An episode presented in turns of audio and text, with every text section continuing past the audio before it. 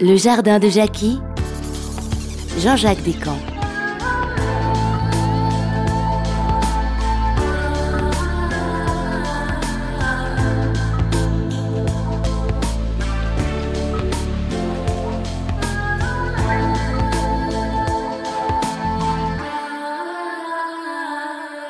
Se soigner par euh, les plantes n'art de vivre pas un jeu. Il y a certaines règles incontournables si vous voulez améliorer, prévenir euh, l'état de santé. Et sans aucun doute, les plantes, la phytothérapie est l'un des meilleurs moyens naturels, sans effet secondaire, pour euh, apporter une solution à de très nombreux problèmes de santé ou de fatigue on a vu qu'il fallait respecter le, phénomène de la qualité et je suis confronté aussi, j'ai la chance de voir euh, régulièrement dans mon cabinet euh, toute l'année des gens qui souhaitent utiliser des plantes ou qui utilisent des plantes et euh, lorsqu'on les questionne de savoir comment ils font, c'est un peu tout et n'importe quoi.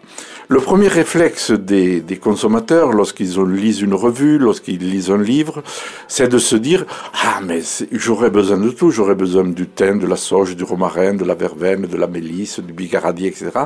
Et ils imaginent, c'est un réflexe normal, que plus on va mettre de plantes dans une même infusion, plus cette infusion sera efficace. Alors euh, c'est absolument pas juste. Ça ne sert à rien de mélanger au-delà de 4 à 5 plantes dans une même infusion. Je sais pas que ça sera nocif pour la santé, mais ça ne va rien apporter de plus.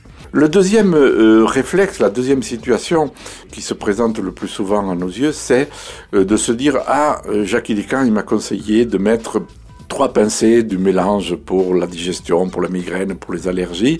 Je vais en mettre six, ça ira deux fois plus vite. Non, ça ne sert à rien non plus de mettre une quantité de plantes importante dans une même infusion, parce que au-delà d'un certain pourcentage de principes actifs, l'organisme ne va plus les assimiler.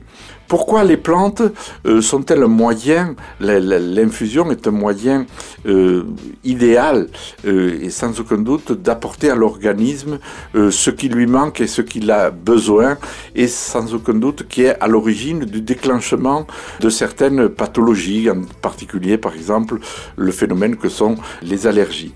Parce que les plantes, pour autant encore une fois qu'elles soient de qualité, ont la même structure chimique que celle de l'organisme humain. Donc lorsque vous faites une infusion, dans la plante, il va y avoir des tas de principes actifs, en particulier des vitamines, des sels minéraux, des oligo-éléments, et l'organisme va puiser dans cette infusion les éléments qui lui manquent, et comme ces molécules ont une, similitude importante avec les molécules de l'être humain, eh bien, la, carence va être relativement rapidement euh, compensée. C'est un phénomène que l'on voit très souvent au niveau des personnes qui ont euh, des problèmes qui sont en manque de fer.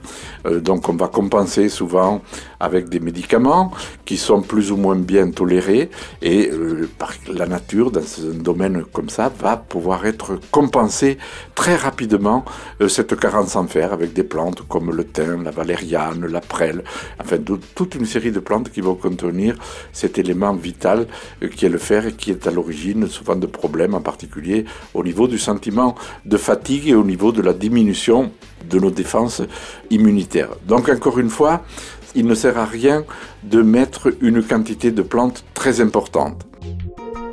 Autre situation, encore aussi, que l'on rencontre très souvent, c'est le temps d'infusion. Lorsque vous faites une infusion en mélangeant par exemple de la verveine, du thym, de la sauge, il ne sert à rien, et surtout pas, même là, on pourrait arriver à l'effet contraire, de laisser infuser au-delà de 2 à 3 minutes.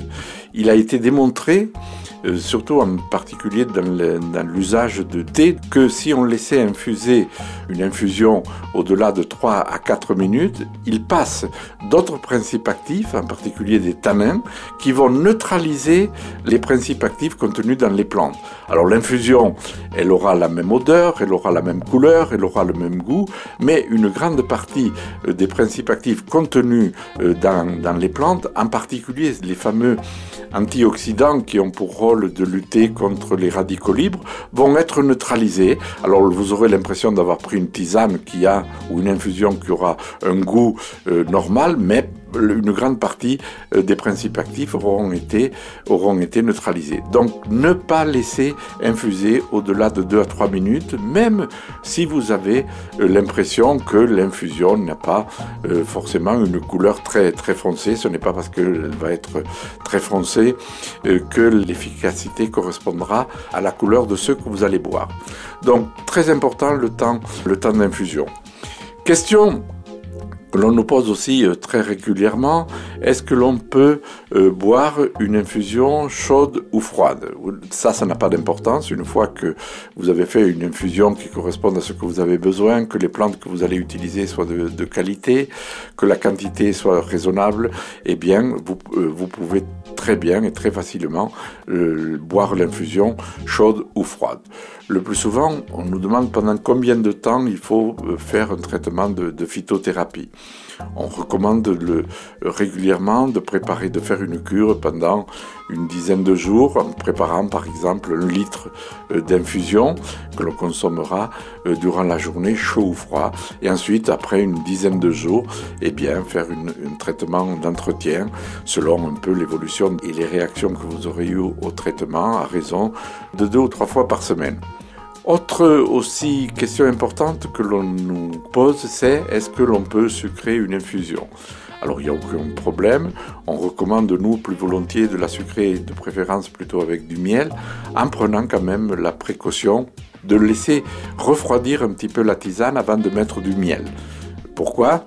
C'est parce que les propriétés des miels, de tous les miels en général, encore une fois comme pour les plantes, pour autant qu'ils soient euh, des miels de qualité, euh, leurs propriétés résident en leur teneur, en leur concentration importante de vitamines. Et euh, vous savez toutes et tous que la chaleur détruit les vitamines.